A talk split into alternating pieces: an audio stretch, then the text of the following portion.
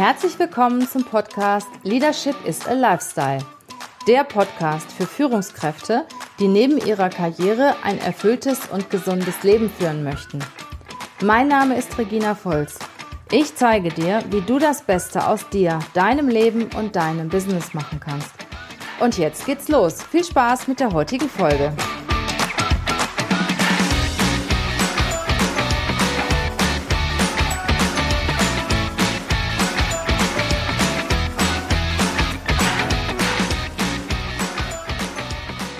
Teamfähigkeit. Ja, das Wort Teamfähigkeit, ich bin Teamplayer, steht fast in jeder Bewerbung. Und beim Bewerbungsgespräch ähm, stellen die Bewerber ihre Teamfähigkeit noch als besondere Stärke heraus, wenn man sie danach fragt. Fast jeder zweite Bewerber erwähnt das entweder in seiner Bewerbung oder im Bewerbungsgespräch, weil viele davon ausgehen, ja, der Unternehmer oder der Interviewer findet das halt toll, wenn sie teamfähig sind.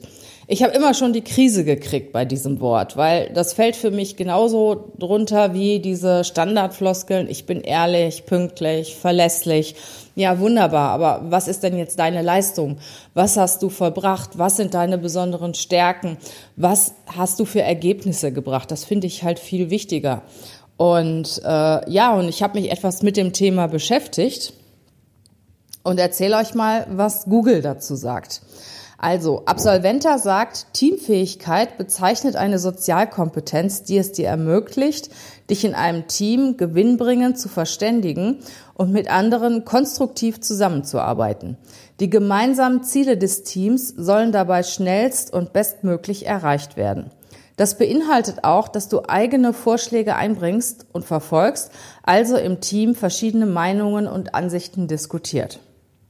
Das Lexikon der Psychologie sagt, Teamorientierung ist eine zunehmend wichtige Schlüsselfunktion. Einer für alle, alle für einen. Als teamorientiert gilt, wer effektiv im Team arbeiten kann und seine gesamte Denk- und Arbeitsweise dem Teamgeist unterordnet, um die Effizienz der Gruppe zu erhöhen.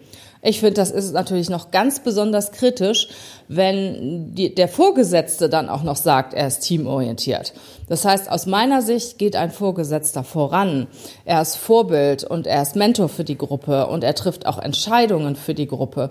Und äh, er kann nicht handeln, einer für alle und alle für eine im Team. Der Vorgesetzte muss auch schon mal unangenehme Entscheidungen treffen. Er kann nicht immer ähm, dafür sorgen, dass es dem Team gut geht, sondern in erster Linie muss er dafür sorgen, dass er mit seinem Team die Unternehmensziele erreicht. Ja, und ich habe letzte Woche richtig den Podcast von Christopher Funk gefeiert. Da ging es nämlich unter anderem auch um das Thema Teamfähigkeit. Und Christopher Funk ähm, hat berichtet über eine Statistik des, unter, des amerikanischen Unternehmens Talentworks.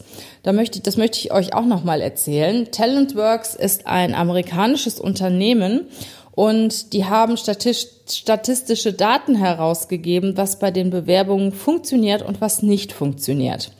Durch künstliche Intelligenz matchen sie Jobs und Lebensläufe und versenden automatisch Bewerbungen. Aufgrund der Textstruktur wird erkannt, welche Keywords erfolgreich sind und besonders gut funktionieren. Und die haben 7000 Bewerbungen ausgewertet. Und ich möchte euch mal erzählen, was bei dem Wort Teamfähigkeit rauskam. Und zwar wurde hier herausgefunden, dass es negativ für eine Bewerbung ist, wenn du in deiner Bewerbung erwähnst, dass du teamfähig bist. Tja. Wenn du das Wort teamfähig oder Teamplayer weglässt, hast du einen 51-prozentigen Vorteil in deiner Bewerbung.